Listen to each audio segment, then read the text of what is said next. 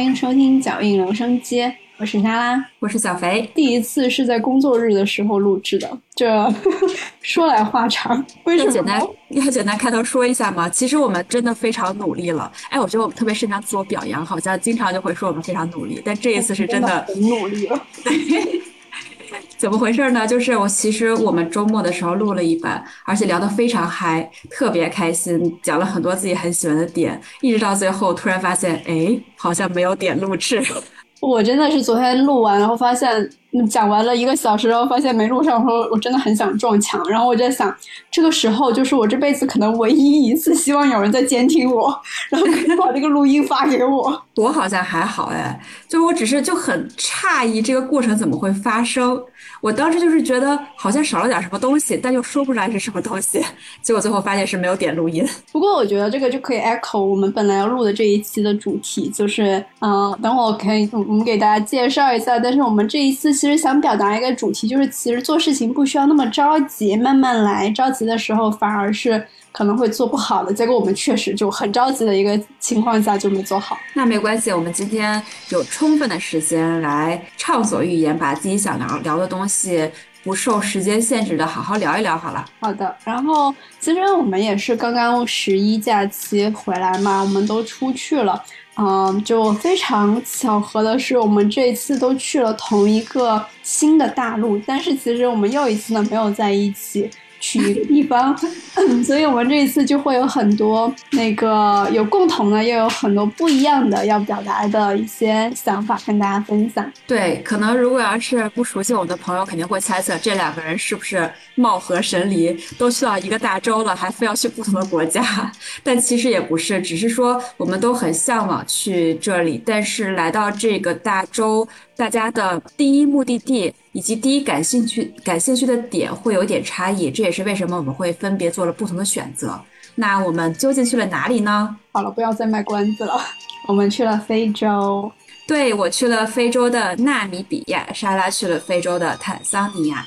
大家不熟悉非洲的话，会不会觉得很困扰？这是什么地方？怎么都是什么亚什么亚？对，而且的确是我经常容易说错这个名字。那我们先来简单介绍一下这两个地方，你先来吧。坦桑尼亚的话，可能稍微了解一下非洲的人应该会先听说过，比如说小的时候看《动物世界》。大部分的里面的场场景其实就发生在坦桑尼亚。坦桑尼亚是在东非嘛，东非有的，比如说很知名的东非大裂谷、乞力马扎罗山都在那一片，所以稍微知名一点点。然后我这一次去也是为了去看野生动物去的。但是纳米比亚这个应该很偏门，嗯，好像是有一点偏门，因为我原来不觉得纳米比亚偏门，但是直到我这次出发之前，我给几个不同的朋友说我要去纳米比亚，他们第一反应都是纳米比亚在哪儿？问我是不是在什么东欧啊或者哪里？我才知道哦，原来这个地方好像是有一点点小冷门。它其实的位地理位置呢，离坦桑尼亚稍微远一点，因为坦桑尼亚应该还是算在非洲的东边吧，我理解东北边。纳米比亚呢，它其实地理位置是在非洲大陆的西南边，它的下面就是南非了，就是最南边的一个国家了。它的东面是博茨瓦纳，北面是安哥拉。所以呢，它按地理位置来看的话，我们进入非洲大陆之后，还是要再飞一个比较长的这个转机的。那这里面呢，也有一些动物，但肯定不如坦桑尼亚的动物那么丰富。除了动物之外呢，还可以出海看鲸鱼，还可以看一些比较古老的地貌，包括沙漠呀，或者说非洲比较奇特的树，所以相对来说是一个地貌比较丰富的一个国家。感觉应该不是特别多人第一次选择去非洲会去那里，可能有些人会选择去，可能也不一定是坦桑尼亚，大部分人可能首先去的是埃及或者是摩洛哥这些北非的地方。嗯，但是我们确实第一次就选择了深入非洲。最原始的这些 国家来去了解它，因为我们也是其实刚从非洲回来一个星期嘛，所以整个人虽然已经开始上班了啊，但是我们还是停留在一个就是沉浸在这个非洲旅行的这种 hyper 的状态中，所以就很想迫不及待的把自己在那边的一些行程啊，或者一些初印象，或者一些印象比较深刻的事情来跟大家分享一下。这也是我们想做这一期的主题。对，今天的话我们就 chill 一点吧，打算水的一期，然后就聊一下大家最近的一些互相的想法。然后之后的话，我们应该会再去设计一些专题的，嗯，课跟大家进一步的去分享。这样也可以让我们 刚刚放假，然后马不停蹄的工作之余可以轻松一些。好的呀，那莎拉，你先来简单介绍一下坦桑尼亚，因为我理解好像对坦桑尼亚感兴趣的人会很多，大家大家都喜欢去看动物嘛。哦，对，就是我们这行程是什么样子的呢？首先是从我们都从北京出发嘛，然后我们其实都是就无论我们去坦桑还是去南米比亚，其实我们都是没有直飞的，都是先飞到了埃塞俄比亚的首都机场。然后再转机。其实后来我也听说，就是非洲的各个国家，他们之间的这个交往的关系，并不如我们想象的那么密切。可能，比如说你在别的地方看到，哎，都是来自非洲的兄弟啊，觉得他们都是血缘相通，差长得差不多的。但实际上，他们之间的这个交往关系可能都没有，比如说像我们跟日韩啊、东南亚的这些密切。所以很多时候，比如说从一个国家飞到在，如果在非洲里面啊，尤其是像中非啊，然后偏东西南部的，他们其实都是需要去埃塞俄比亚机场转机的，即使他们是相邻。那我是从埃塞俄比亚转机，然后飞到了。坦桑尼亚的乞力马扎罗机场，它叫乞力马扎罗机场，主要也是因为那里有非常著名的非洲第一高峰——乞力马扎罗山。那后来就从那开始，我就展开了大概有八天吧，八九天的在坦桑尼亚看动物的整整这么长的一个时间的行程。其中有一天的时间，我是安排了去。乞力马扎罗山下去徒步，其实呃，国内也有很多的人也专门会去走一个乞力马扎罗登顶的路线，但那个时间其实大概是需要五到七天的时间。哦，这么久啊！是从山脚爬到山顶要五到七天的时间。是的，它是五千八百多米嘛。那它其实应该号称是说普通人，就是一般可能这个徒步攀登经验没那么丰富的人，也是可以稍微加锻炼能够拿下的一个雪山。但是因为它后面它你上到四千多的时候，就很容易有高反出现了，它时间是需要拉长。嗯，那我之前有个朋友他。也是去乞力马扎罗山徒步，他跟我说他好像是一个三天的 tour，而且我印象非常深刻。他说他报的那个 tour 是有人去帮他挑行李的，就他只需要负责爬就好了。对对对，一般的话三天有那么短的路线吗？我有点不太确定，因为我就记得他当时是说三天时间，然后有人挑行李，这个给我印象还蛮深刻的。对，就大部分应该都属于是轻装徒步，因为重装太难了。你要上五千多米，有这个高原反应的话，其实是很辛苦的。但总之还是要再稍微锻炼一下，并不是谁去都可以。我是没有那么多时间去整完成整个乞力马扎罗的徒步的，所以但我很想去体验一下。我就安排了一天的时间，那一天的时间其实就是走它最有名的一个叫可口可乐徒步路线的第一天的行程，跟可口可乐没有关系，跟可口可乐没有关系是吗？没有关系，就是三炮叫这个名字。然后他那一天第一天的行程是穿过它山脚的热带雨林，所以还挺特别的。呃，对我来说的话，那一天其实走的非常的累，我们走了二十公里，也是算是创了我自己个人的一个记录吧。但很好的就是。很完整的走了下来，然后第二天的反应也没有很严重，就我觉得也为我明年更多的一些徒步旅行打下了基基础吧。哎，那你很厉害呀！你徒步了二十公里之后都没有任何反应是吗？所以这个也是可以，就是稍加锻炼可以 handle 的一个行程。这个肯定是没问题，因为它首先没有海拔的这个困难，然后其次的话，在山那个热带雨林徒步的话，我自己还蛮喜欢的，它的。那个单日的爬升高度也没有很多，就八九百米吧。呃，然后里面氧气也很充足。不过确实二十公里不是一个很短的路程吧。然后走到最后的话，它山上其实已经有点冷了。你需要爬上爬下吗？还是就更多就是啊？不需要，不需要。哦，就所以就是只要走就可以了，就是难度不是那么那么高的，所以可以就是分享给如果对乞力马扎罗山脚。雨林徒步感兴趣的朋友的话，也可以参考一下。是的，非常推荐给大家。我在那一天结束以后，之后剩下的这个五六天的时间，都在坦桑的各个地方看野生动物。其实主要就是集中在最有名的塞伦盖蒂，嗯，是他们应该是最知名的国家公园。然后后来去了另外一个也是非常知名的，叫恩格罗恩格罗火山口的一个地方，因为它是一个非常巨大的一个曾经火山爆发过，然后现在应该已经是死火山了。然后它呈现出来就是里面都已经有这个草啊、森林啊、湖水啊，各种各样的，所以有很多野生动物就生活在那么一个特殊的地方。我这一次一个自己的体验和感悟就是，呃，看野生动物真的是不会厌倦的。很多人都会问我说：“哇，你去坦坦桑或非洲这么一趟那么久的时间，竟然就只做这一个事情？”不会无聊吗？完全没有觉得无聊。这个也是我一直想问的耶。我之所以会选纳比亚，除就除了我对这个不同的地貌比较感兴趣之外，也是因为我觉得我喜欢动物，但是好像我不确定我可以看七天动物。就你真的可以看七天的动物不变样，也不会腻吗？那不会，因为嗯，看动物的话，它主要其实野生的动物跟动物园的动物是不一样的。它有点像是你花一段时间去观察一个。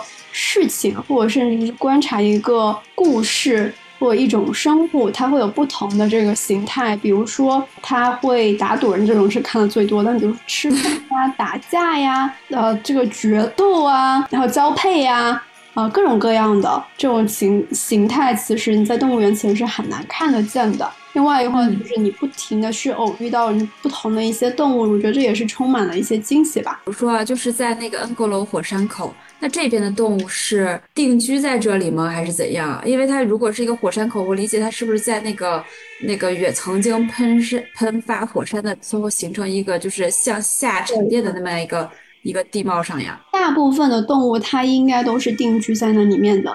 但是曾经它是，应该现在也是，就是有一条绿色通道是可以让这些动物上下山的。然后之前有过一些研究，我之前也看到过，有过一段时间是说这个火山口里面的狮子越来越少了，是因为当地有一些土著的马赛人，然后他们可能会这个打狮子的那种又瘦又高的马赛人是吗？对他们可能会虐杀。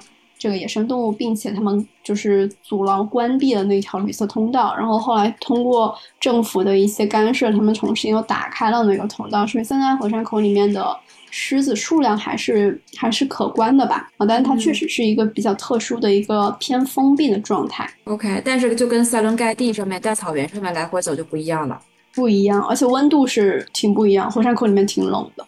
嗯，OK，有趣。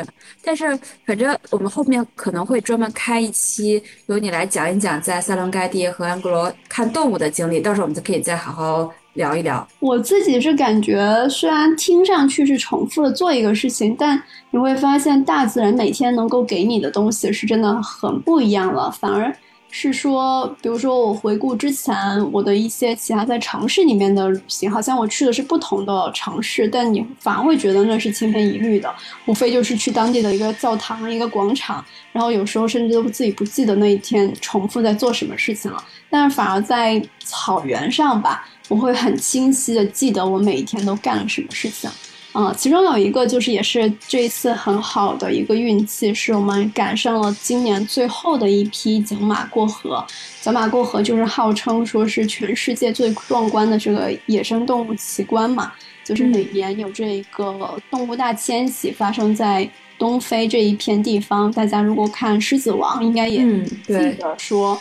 那个木法沙当时是掉到了悬崖里面，是被那些角马踩死的，也是其实是一个角马迁徙的过程。然后我们就看到了今年几乎是最后的几匹角马过河的这样的一个壮观，还是挺有运气的吧？对我当时我回来的路上又看了一遍《狮子王》嘛，我都有点对这个动画片很模糊了，因为很小的时候看的。然后直到我看到那个辛巴的爸爸，他。就是掉到一个峡谷里面，那个峡谷冲来很多像牛一样的那个生物，那个时候我还不知道是什么。对，直到这次我来了非洲之后，我才知道那个是角马，它们真的飞奔跑得非常快，然后就像那个群体踩踏事件似的，就把辛巴的爸爸类似于撞到重伤嘛。就是这个动物，这个东西为什么叫角马？明明长得像牛一样。哎，是吧？它是长得像牛一样，是不是？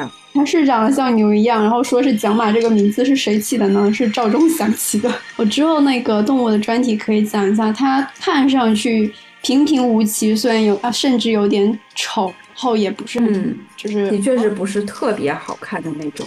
对，但其实它是对于整个。塞伦盖蒂包括整个东非这种野生动物的生态是极其至关重要的一个环节吧？哎，那我们先，我们现在对，我们先那个埋一个伏笔。其实我有点好奇，等到下一期讲动物的时候，我们再好好讲。那我有个好奇的点啊，就是你看到角马过河，它也真的是奔跑着过河吗？还是说我慢慢悠悠的在过啊？那它肯定是奔跑了过，因为这个事情对它来说是很着急的。这也是为什么号称这个是最刺激的。一个景观之一，因为角马它其实我感觉它是不会游泳的，所以它过的时候，因为它们又是成群结队的嘛，它过河的时候有一点像在在水上飞奔，或者就是水上漂的这种感觉。铁掌水上漂，角马水上漂，它就要不停的去那个脚踏那个水，然后往前冲。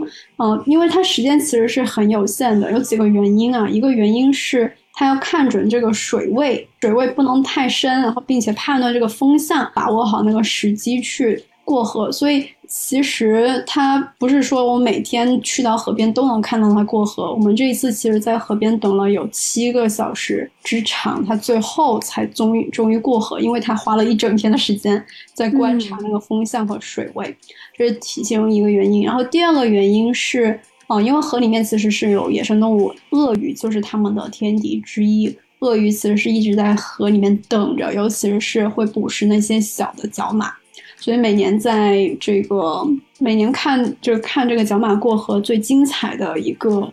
画面也是看鳄鱼捕杀这个小角马哦，哦，这个好神奇。然后还有一个就是，尤其是在旺季六七月的时候，因为角马的量太大了，然后它们过河的时候过得非常的急促，所以其实会有很多的角马，有时前面的小角马会被其他角马踩死。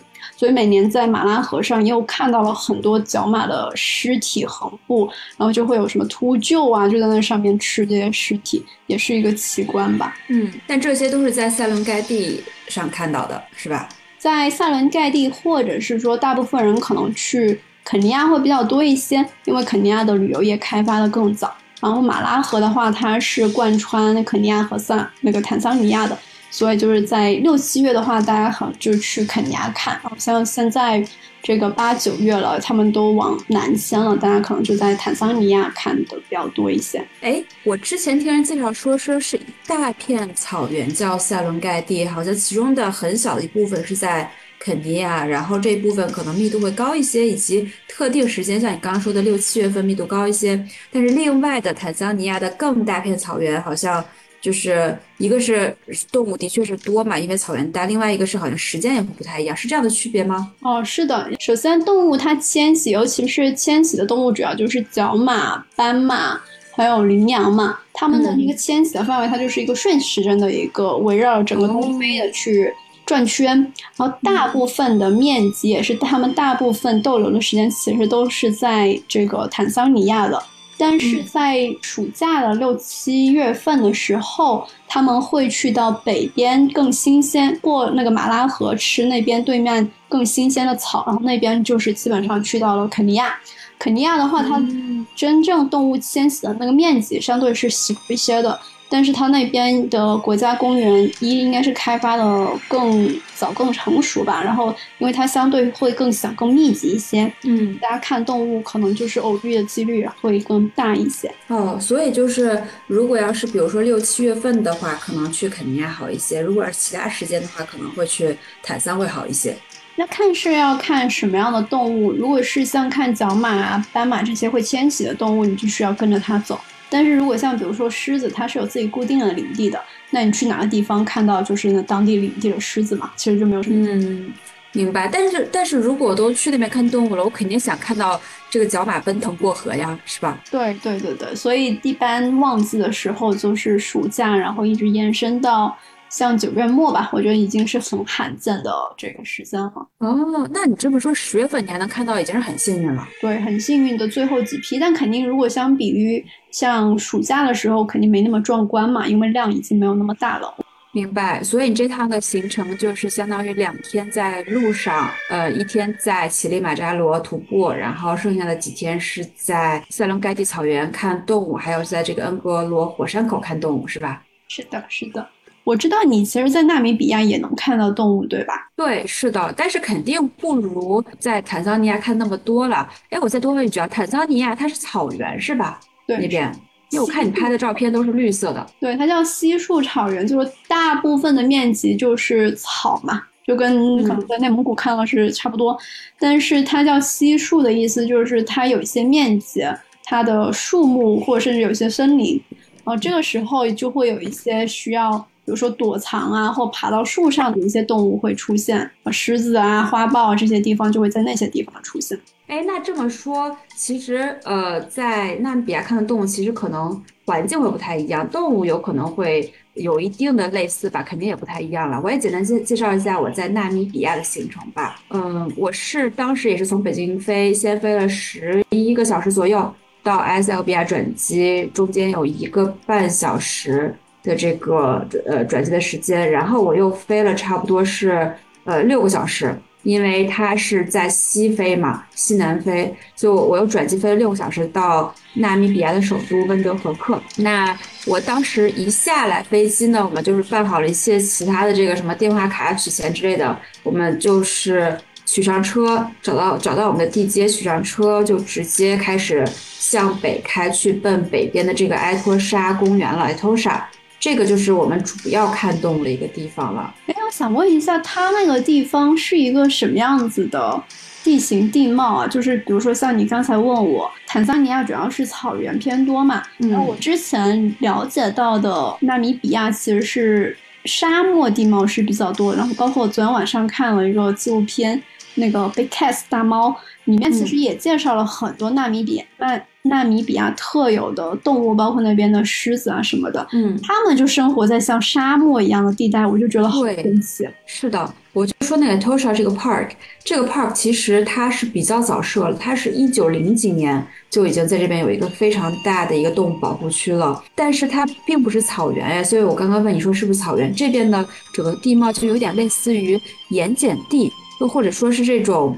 戈壁也好的这种地貌，因为它中间，哎，Tosha 本身其实就是 white pan 的意思，因为它中间有很大一片像白盘子又平平的这么的，就是就是这么样的地形。然后外面呢，就是有会有那种矮的草，有点像我在大西北看到的那种地貌，两边类似于戈壁，然后上面长着矮矮的草。再有其中有一块呢，可能会稍微有一些树，但是因为他们现在还是在。春末夏初，所以这些树啊、草啊都还没有变绿，都还是枯的这种状态。树也没有很大，是没有办法，就是让花豹，花豹不是一般喜欢在树上待着吗？是没有办法让花豹在树上待着的那那种大树。日常开车去的地方，很少能够见到让花豹可以在上面栖居的树的。就整体来说是非常干旱的。但但是那边你还是能看到，呃，斑马、角马这些。包括羚羊这些草食的动物是吗？那边有足够的草够它们吃吗？我觉得是有的，而且动物也是不少。因为这次跟我一起去的几个朋友，他们也去过几次坦桑尼亚嘛。他们说他们之前以为纳米比亚这边的动物密度会很低，但是他们来了之后觉得还是挺震惊的。他们觉得这个动物密度还是比较高的。因为我没有两边对比，所以我没有概念。但是我觉得他们如果这样说的话，说明还是 OK 的，并不是并不是很低。角马也是很多的，但是肯定是没有河让他们奔跑的，这边都没有什么水塘，也就是供它们吃就不错了。对，你能看到一个水塘的周边，基本上就都已经是呃角马呀，然后 brimbuck 叫跳羚嘛，还有这个枯度，我有点忘记枯度的英文名是什么了，还有 oris，就是呃纳米比亚的。国宝剑羚都是这种食草型的动物是非常多的，还有很多的长颈鹿，还有很多的大象，非常多。还有一个一个一定要提的就是我最爱的动物，其实现在是在纳米比亚南边看的最多的就是犀牛。哦，哎，你在那边看到犀牛了吗？呃，我看到了，也是我最大的心愿，但是因为此时现在剩剩下在肯尼亚、坦桑尼亚的野生犀牛是极其极其罕见的。就我能看见已经是非常幸运，但是它离我非常远，就是你拿望远镜能看到一个小小黑点，你能够通过它的轮廓，因为它的那个鼻子那个角嘛，你能辨认出来它是一个犀牛。但是如果不是别人告诉你，以及有一成排的车都对着那个远方看去，是绝对不可能看出来的。哇！那就是要说了，我在这边真的看到了好多犀牛，当然没有很多啊，就是不是说成群结队的那种，但是看到了好几只犀牛。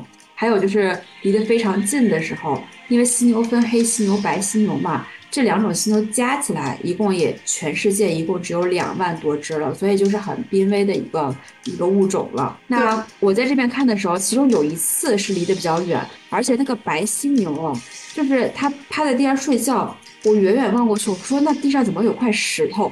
为什么所有车都要对着那块石头在拍照？结果后来它站起来，发现那是一只犀牛。这是一次看到了，后面又有一次是晚上十一二点，我们住的酒店旁边刚好是有个小水塘的，因为这些动物都喜欢来水槽这边喝水嘛。嗯，就有那天晚上看到了六只犀牛，其中有两对是母子，而且还看到犀牛它们打招呼，用前面那个角互相。碰一碰，嗅一嗅，我们导游还给我们讲了黑犀牛和白犀牛区分方法等，还还蛮有趣的。他们也是行动比较迟缓，但很可爱。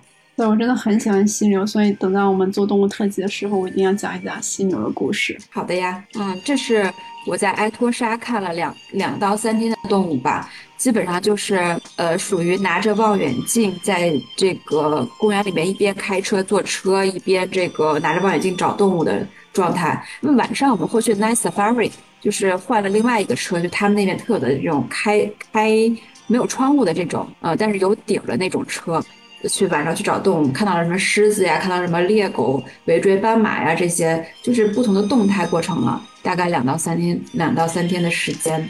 那从那边出来之后呢，我们就往南开，就开到了这个。一个小镇，这个小镇叫忘记叫什么名字了，因为这个名字比较长。但总之，在国内大家喜欢叫它德意小镇，因为它之前是被德国殖民的一个，整片这边都是被德国殖民嘛，这边是比较知名的一个一个小镇。它的一个特点呢，它是紧邻大西洋的。那我之所以会想去这个地方呢，也是我对纳米比亚比较着迷的一个点，就是它有一个独特的地貌，因为纳米比亚是。西临大西洋嘛，它的海岸线其实一边是大西洋，另外一边呢就直接是沙漠了，是向内陆延伸了两百公里宽的沙漠。所以其他的海岸线可能都是大海连着沙滩，但它直接是连着沙漠，是一个非常独特的地形，可以又湿润又干燥。其实也是跟当地的一些这个气候啊、寒流啊等相关的。这个后续我们也可以讲。所以当时我也。是被这个呃强烈的吸引了，然后当时选择在这边停了一站啊。当然在这站呢，因为去大西洋嘛，我们也可以去出海看鲸鱼，我们也看到了看鲸鱼、看海豚、看火烈鸟，还有这个会追着我们这个船跑的 seal 海象还是海狮，我有点忘记了。哎，那边能看到的是什么样品种的鲸啊？座头鲸，我们看到的是座头鲸，它会有一个固定的一个一个线路吧。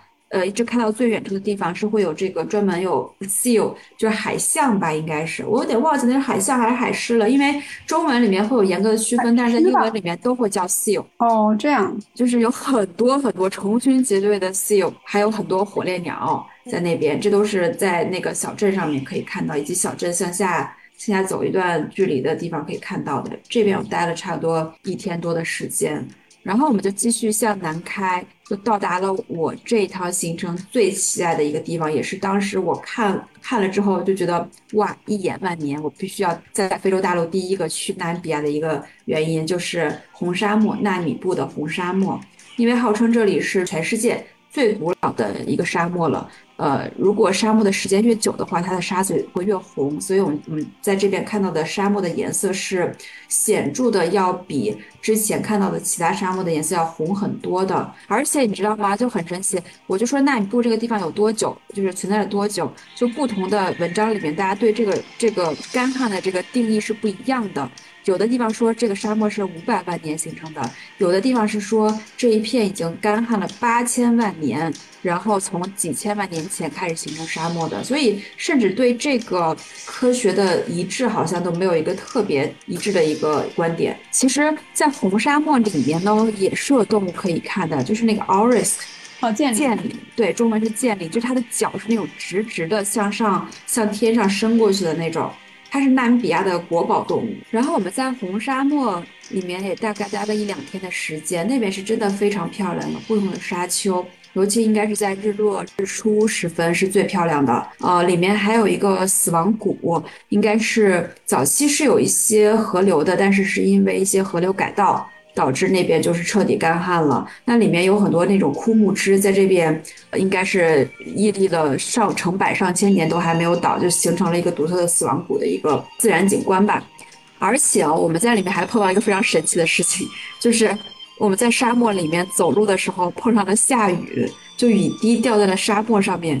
你想这里特别干旱，就是一年据说也就是十毫米还是几十毫米的降雨量，就被我们碰上了那么一毫米。它是一个不寻常的气候现象吗？还是说本来这个季节它就有可能下雨啊？很少见，他们说，因为我后来出来之后，在一个餐厅里面，我跟他说啊，今天这个里面的 dunes 就这个沙沙丘上面下雨了。他都特别震惊，他说这边真的很少下雨，都被你们赶上了。我感觉最近真的气候很异常。我后来我等会不是也要说这个，我在草原上经历了一场暴风雨嘛，也是他们在草原上在这个时间点很罕见的一个事情。现在的气候，对，就是跟他们往年的规划或者是说觉得差不多的时间点是不太一样的。好像今年是那个厄尔尼诺还是拉尼娜这个这个气候的一个切换。我之前有看到，然后从红红沙漠出来之后，又有一天去了南边的这个箭袋树，因为这是在非洲比较独特的一个，应该是在纳米比亚切，就是在纳米比亚的那一个固定区域比较独特的一个树种，比较壮观。所以基本上呢，我这几天就是大概有两到三天是在托沙 Park 里面找动物，然后在这个三明治湾以及观鲸小站。观景小镇这边待了一到两天，然后在这个呃，在红沙漠待了一到两天，去箭袋树待了一天多的时间。后来我们又去了一个私人的动物保护区，然后就是我全部的行程了。私人的动物保护区是什么样子的呀？啊，这个就我不推荐。嗯，我之所以会去呢，是因为我朋友他之前在坦桑尼亚。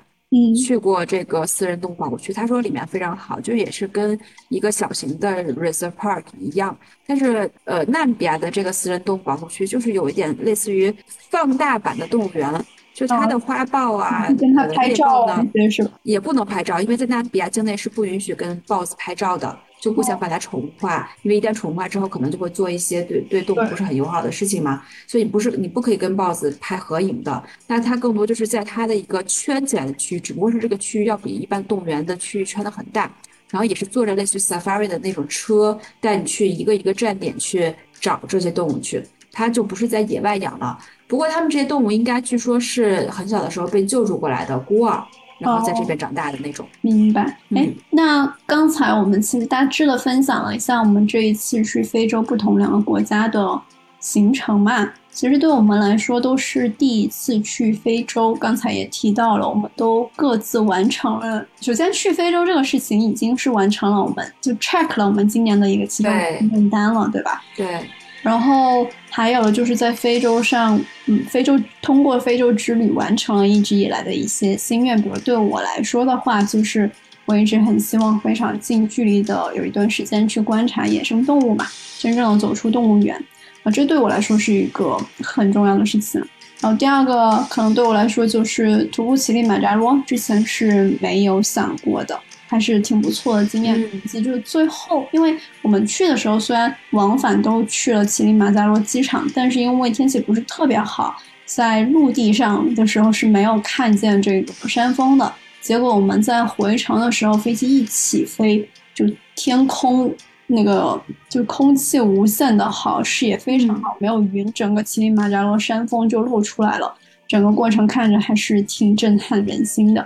那你呢？对你来说，非洲的心愿是看红沙漠，是吗？对，其实本身能够踏上非洲大陆，已经是我最大的心愿了。像你刚刚说的，因为我第一次规划是在应该是二零二零年左右，然后因为疫情没有去成嘛，然后这次是终于终于能够成型了，这是我最大的心愿。以及看红沙漠和三明治湾是我的一个需要 check 的一个东西。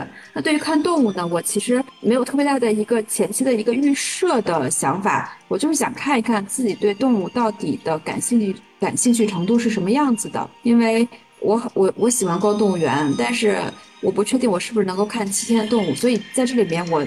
能够看到什么东西，不能够看看到什么东西，其实我都没有任何预设预设的想法，就给什么我就看什么，就是这样的感觉。其实没有预设，我觉得也是好事，这样子的话就会有一些惊喜和没有失落，对吧？嗯，对。但是你知道吗？我其实，在埃托沙里面是没有看到那个猎豹或者花豹的，我又有遗憾，但是我又觉得好像还好，就是。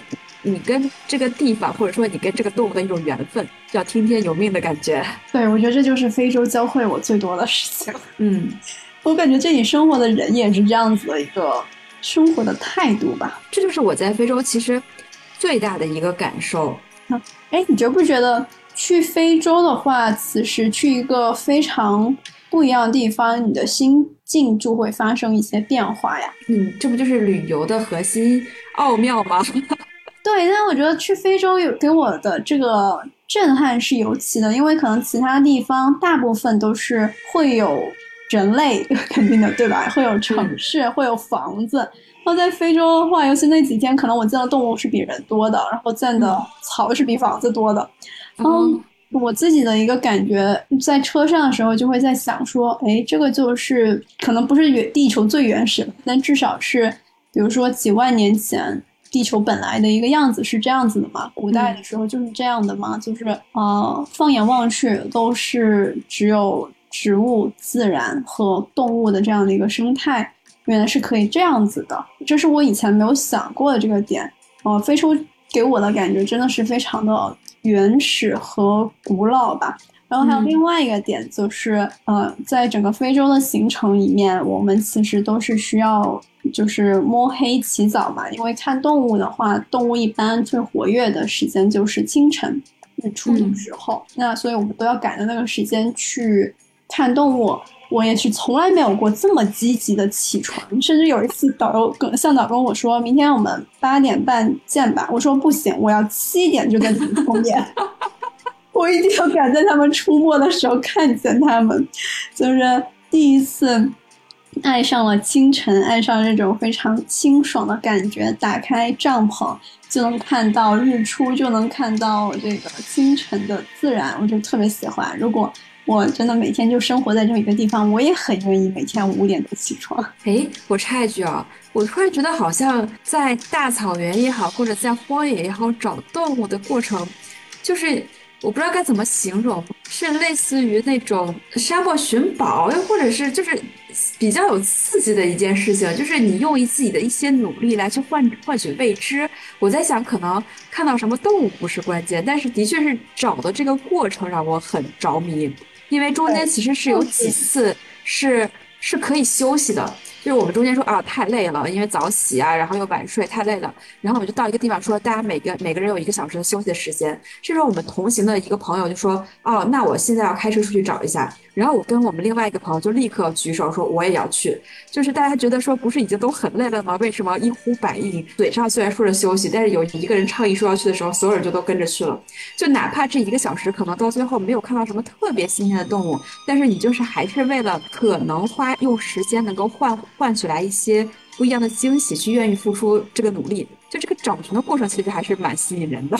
是的，但是呃，这么说就是你付出的努力不一定能够得到回报，因为它不是说一分耕耘一分收获的。对，对，这就是我在非洲的一个最大的感受，就是嗯，好像事情是可以规划的，但是你没有办法去规划的很好。因为不是所有的事情都一定是按照这个高效的效率来，也不是所有的事情都一定按照你的规划的来去走。比如说，我今天想去看动物，我很难说我今天就能看到角马啊，角马可能大概也能看到。我很难说我今天就能一定能看到这个花豹猎豹，或者很难说今天一定就能看到这个猎狗捕食，这个是规划不来的。又或者说，我今天规划，我说几点钟必须要到什么地方，然后几点钟吃午饭，必须要半个小时、一个小时，这个也很难规划成功。因为非洲的人他就是一个与生俱来的很 chill、很慢，你催不来的。我们中间尝试了无数方法，说我们能不能把午饭的时间压缩到半个小时，最后总是有各式各样的原因导致不成功。我到最后已经完全 peace 了，就是我不去规划了，没关系，就 go with the flow 就好了。几点钟到哪儿，那我就该干什么做什么。我也不去想说今天一定要看什么东西，几点钟一定要赶到哪儿去。他们就是这么慢，我也着急不来。给了我什么东西，我就享受什么东西就好了。慢慢就变成一个这样的心态了。我每天在那个出发的时候，我就会问向导说：“哎，我今天。”大概你觉得我们能不能看到这呀？我能不能看到那个呀？我今天能不能看到犀牛啊？然后因为他是没有办法去 promise 你说你今天就一定我能给你看到什么什么东西，所以他就会跟我就是也不能说打发吧，他就用一个很哲理的话跟我说，Let's see what the nature will offer us today，就是虽然是有点悬，但是又好像很有道理的样子。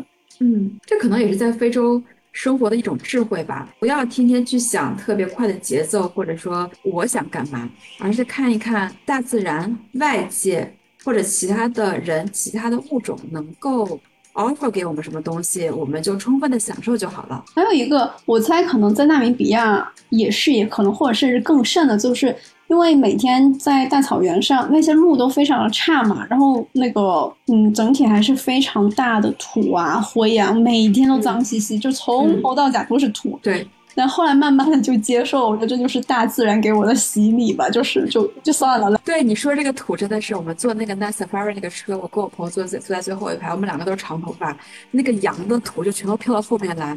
刚刚洗完头，手伸到头发里面一伸就一手灰，后来就没办法就随意了，因为太累了，根本就没有精力再去洗澡洗头，而且不是所有的酒店都有那个吹风机嘛，我洗完之后也没有办法立刻就干，所以就就也就忍了。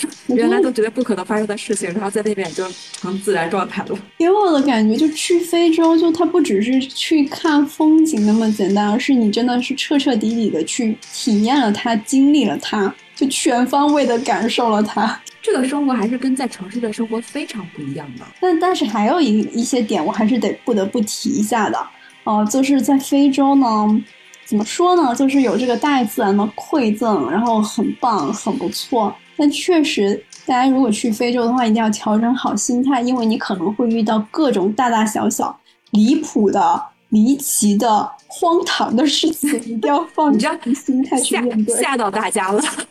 我首先说一些啊比较基础的，就是呃，确实在非洲会遇到一些不能说骗子吧，就是。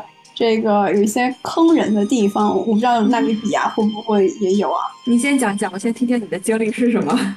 嗯，就比如说吧，就我们从乞力马扎罗爬完下来就很累了嘛，然后就在那个景区门口上了个厕所，然后上厕所，上完以后一打开门，我就看到我朋友站在我们门口前，然后我就看到他脚下有个人跪着，我就走过去，干嘛呀？然后立刻旁边就另外有一个人也跪到了我旁边，他们就就是。强行要给我们洗鞋，因为爬完山那个鞋子很脏嘛，他就强行的在给我洗鞋。我说我不要，我不要，你不用给我洗。他就非要抓着我要给我洗鞋，然后洗完鞋以后他就问你要钱，这就绝对就是抢钱。好，那不就跟在那个意大利有人给你拴红绳似的吗？是吧？差不多。然后我最生气的是，我朋友的鞋确实很脏，可以他要洗掉很多，因为他穿了个匡威。我的鞋啥土都没有，啥洗过都没有，但我也要给你钱，我就很生气。你说我的鞋明明不脏，你还非要给我洗，就堵在那个厕所门口逮你，就这个是很很离谱的，我觉得。嗯，纳米比亚这种没有哎，因为纳米比亚其实人很少，你想它是八十万平方公里的土地，只有三百万人，我回来对比了一下。连朝阳区哦都已经有三百多万，将近四百人了。然后朝阳区应该是那边的几千分之一的面积吧。所以就是纳米比亚，它是一个人非常非常分散的一个国家。我们不是特别能够看到那么多人的，包括在最火的景区也没有过什么排队啊什么之类的。然后第二个离谱的事情呢，就是因为路况非常差嘛，尤其是现在已经开始进入到一个旺季，车走的越多，那个路就越差。因为它其实没有不存在任何什么柏油马路就不要说了，铺的路都没有，就是就坑坑洼洼的。嗯，所以我们的车基本上就各种离谱。我们从第二天开始，我们的车就没有后视镜了。然后什么叫没有？第一天是有的，第一天是有的，第二天它就崩了，它就飞了。然后你窗们这个车也太艰苦了。然后那个挡风玻璃被石子崩裂，这种就很常见了。然后有一阵子，有一天开车开着开着，那个加油的那个地方叫啥呀？就是那个油盖飞走了，然后司机就只能就是在路边捡了一个矿泉水瓶，然后就把它拧紧了，堵到那个孔里面去，不然的话那个可能都要漏油。那边真的很费车，然后我每天开车都要爆胎，而且不是爆一次，就备胎也爆。所以其实我们每天都要在修车场上度过个两三个小时，在修车维修，然后也不止我们那这个车，其他都是这样。但这个真的很耗时间啊！如果你要是每天有两三个小时在修车的话，是啊，没办法。然后因为有时候你要进入，比如说有两三天的时间，我就要进入塞伦盖蒂和恩格罗湖山口了。其实那里面修车的地方就比较少，所以你就得先提前大修一次。结果你进去以后发现又崩了，又要再继续修，就没办法。好险。我们这次是没有遇到过爆胎情况，因为我听我朋友讲说，呃，马达加斯加是会有的，每天要什么爆三五次都有，好像是。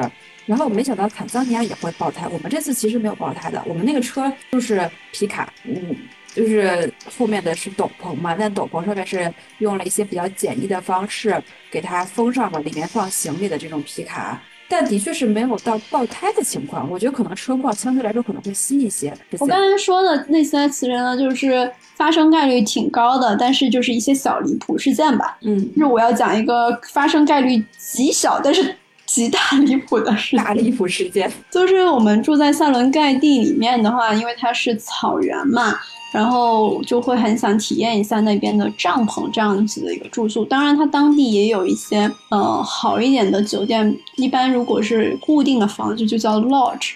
但是如果是那些临时一点的，然后也是更加与大自然或动物那个亲密接触的，就是 camp 帐篷嗯那它这帐篷呢，虽然叫帐篷，跟比如说我们平常搞户外的时候搭那些帐篷还是不太一样的，它是还是像有点像蒙古包，其实我觉得，嗯、然后它里面有很多的家具，一室一厅什么的，一个格局也都可以给你规划出来，马桶啊、淋浴间呐、洗漱桌啊，就是很好的一些床啊、床垫什么都很完整的配套，然后灯啊、水啊都有。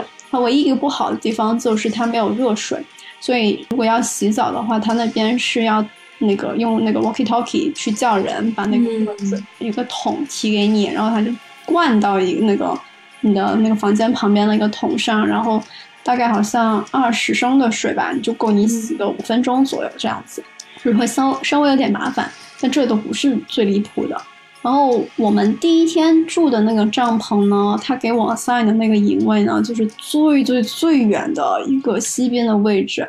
好处就是我可以看到一个很美的日落，然后坏处就是联系非常的不方便，网络不方便，然后我的 walkie talkie 叫人就是叫天天不应，叫地地不灵的那种，没有任何人为什么？距离太远了。一一一个是距离太远，第二个就是那里的工作人员真的不太 function，就是他跟你说你可以联系他，然后你拼命的讲，没有任何人去应答你。OK OK，所以第一天的时候呢，他就没有给我送热水过来，我就没有办法洗澡，然后我就稍微有一点不爽。然后晚上的时候一般就是会刮风嘛，然后那个帐篷的那个帆布就在摇摇晃晃的，然后顶上那个吊灯也在那里晃，哦、就是拍下来的时候那个视频有一点吓人，但是我自己现场感觉就觉得，哎，帐篷嘛，谁没住过呢？就这样子的，它不会差到哪去，也不会塌，因为它都是用那些那个支架搭好的，很结实的样子。好，这是第一天，那么就过去了。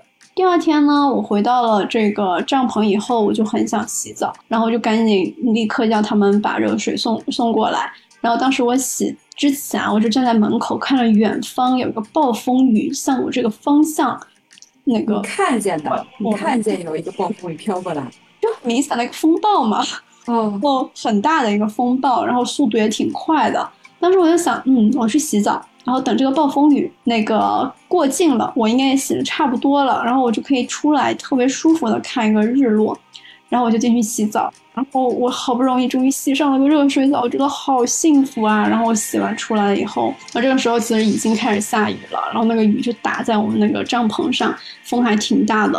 然后我就走出来准备那个穿上衣服，结果突然间在我旁边的那个帆布就摇摇晃晃、摇摇晃晃的不断的撞击，就感觉 what the fuck，然后突然间感觉那个东西随时要塌了，我们就立刻就是用双手撑住那个帆布以及旁边的那个支架嘛。我就看着我旁边的那个梳妆台直接整个要被掀倒，然后旁边那个马桶也直接整个掀倒，震惊了。就有那么一刹那时间，我感觉我们要抵不住了，真的要被它盖过去。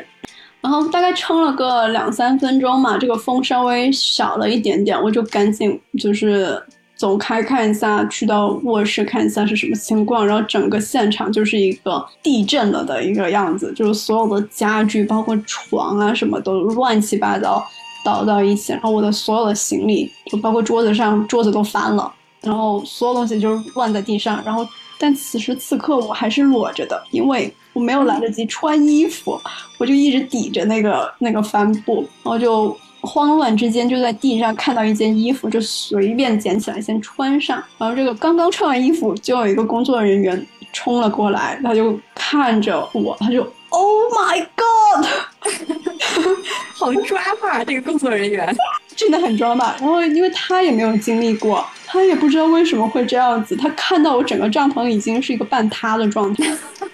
然后我觉得虽然很不厚道，你当时跟我说的时候，我也觉得很不厚厚道。但是你给我描述的这个画面太生动了，就以至于我觉得有点好笑。我从来没有想过会发生这个事情，并且是在我裸着的时候发生，太荒唐了吧！你这个经历，所以那边是会常常发生这种。暴风雨吗？它是这样子的，它应该是在晚些时候确实有很多暴风雨，但是今年这个雨来的很早，也是为什么那个今年的角马其实也是回南边回的更早了，因为说今年雨水比较多，他们就往回撤了，所以我我以为只是我失去了就是看一些角马的机会，但我没想到我直接撞上了暴风雨。然后他们一般可能是需要改一下他帐篷的一个方向。比如说把它搭在一个树后面或者怎么样子的，但他今年就没有来得及做这些准备，然后他们都完全没有想过会遇到这样的情况，其实对他们来说损失也挺惨重的。哦，所以他们是真的是会有财产损失是吗？对，其实他垮了好好几个帐篷。就我出来的时候，我看到我旁边那个帐篷也是在一个迎风位，然后因为它里面是没有住人的，它整个帐篷那个那个牛津布帆布就挂在了树上，它旁边有个树。就是非常危险，其实。后来呢，我才从我的向导得知，其实所有向导的帐篷都全塌了，然后都飞到了一个非常远的地方，因为他们住的帐篷就相对环境没那么好嘛，小一些。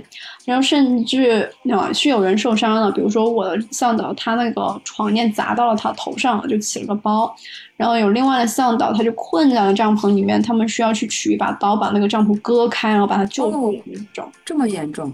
那其实不幸中的万幸就是你们还是非常安全的，对，你们都很安全，没没有人受伤。呃，对对，是的，而且我真的很佩服他们的专业和冷静吧。对，我觉得在纳比亚的这个行程都是，就是让我觉得我的导游也做了一些他本来不应该做的事情，让我觉得非常好。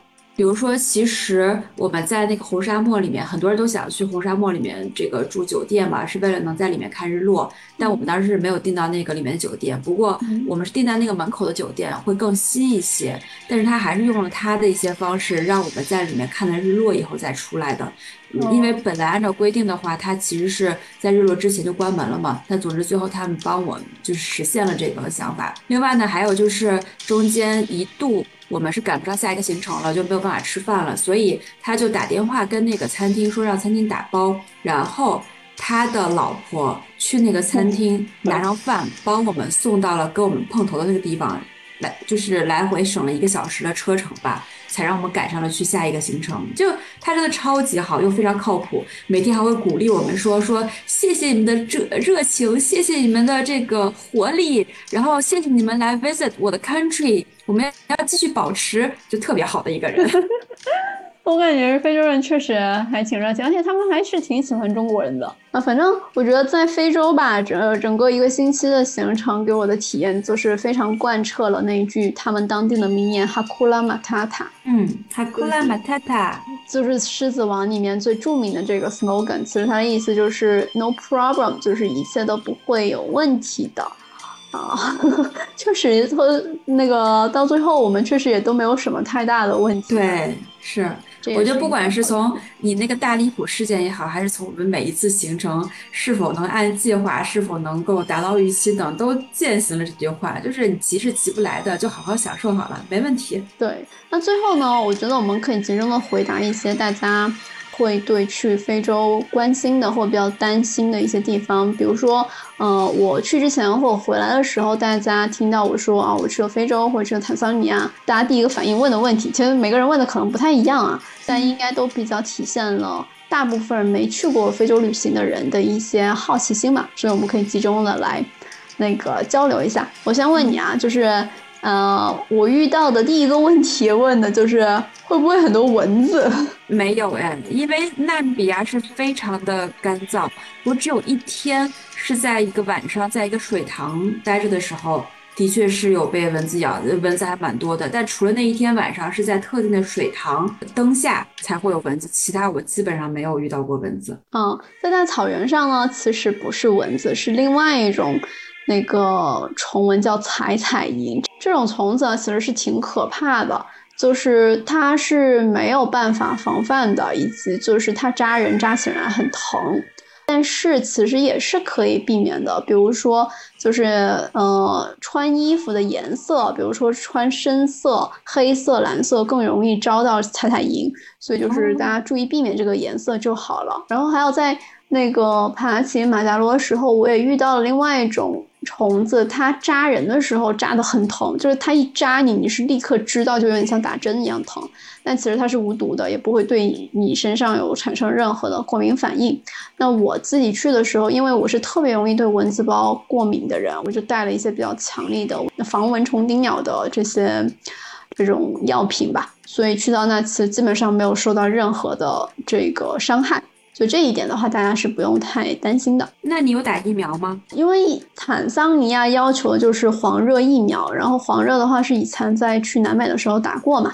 所以这次就没有再额外打了。你那边是有额外要求吗？没有，我这边是完全没有疫苗要求，因为我理解这边可能就是干燥虫子少，同时这边的好像我听说疾病率也比较低，所以就没有任何的疫苗要求。嗯，但黄热的疫苗我记得好像是有年限的，因为我当时是我这好像是一四年还是一五年去南美，那个好像是十年的年限，是不是？所以如果要是再去的话，其实我应该要再补打了。然后第二个问的问题就是危不危险？危险吗？啊，我都看不到什么人哎，动物危险吗？动物哦，有一天晚上我自己心里一开始有点害怕，就是晚上坐那个车是不封闭的，你在旁边看狮子，狮子离我们很近，可能就二三十米。但是据当地人说，我一开始是有点害怕，我还跟我还拉着我旁边的朋友说说我们走吧，我们走吧。但后来我跟那个在车里面吗？就说我们车开吧。那后来我又跟那个导游就仔细聊了一下，他说那些动物的视力都不太好嘛，对于他们来讲的话，他看到的是一个巨型的车的一个这个大物，他没有办法 identify 到里面的某个人，所以他不会过来攻击。就狮子之后，我可以在那个专题里面再介绍，但一般的狮子是，尤其是我们去的那些地方狮子是不会攻击人的，以及它们真的非常的懒。嗯，我们在草原上的时候也会碰到一些狮子，它们就会坐到车边上，或者是躺在车下睡觉什么的。它们其实是挺亲近人的，只要你不要对它大吼大叫，不要让它受到惊吓，它其实就跟你家养的猫啊狗啊差不多。那我觉得一般可能大家关心的是非洲的人类社会不危不危险，因为我们去的地方，尤其是我们参加都是报当地的一些旅行社的团嘛，所以基本上你不会说单独在一些地方自己去行动，嗯，然后我们自己单独行动的时间也就很少，或者就是在机场晃一晃，基本上都是非常，我个人觉得非常安全的吧。纳米比亚也是还蛮安全的，然后基本上有地接带着。呃，没有地接带着的时候，碰到其他的纳米比亚人也都是很热情。当然，如果你是想说自己去独自旅行，然后穷游，然后自己去探险的话，那就另当别论，还还是有一点危险的。嗯，然后还有大家会关心热不热？巨热无比，我这里，而且是那两天应该是。那比亚难得的一个高温时间，他们说平常也不会这么热，是因为那边是沙漠气候，所以特别热吗？我理解就有点类似于今年北京六七月份特的，就是热热了很长一段时间的那种感觉。因为我们那两天是三十八九度，同时又比较干燥嘛。但是他们说正常的那个时间差不多是是三十四五度，当然那个还是春末夏初的时候啊。如果到夏天的话，应该就是四十度以上，应该就还蛮少人去。哦，那真的挺热的。我在坦桑的时候，其实并没有觉得想象中的那么的热。它首先早晚的话温差挺大，挺冷的。然后中午的话，它是会热，因为它太阳那个直射很强烈。但是一个是比较干燥，二是它的温度其实我觉得没有北京的 夏天那么热。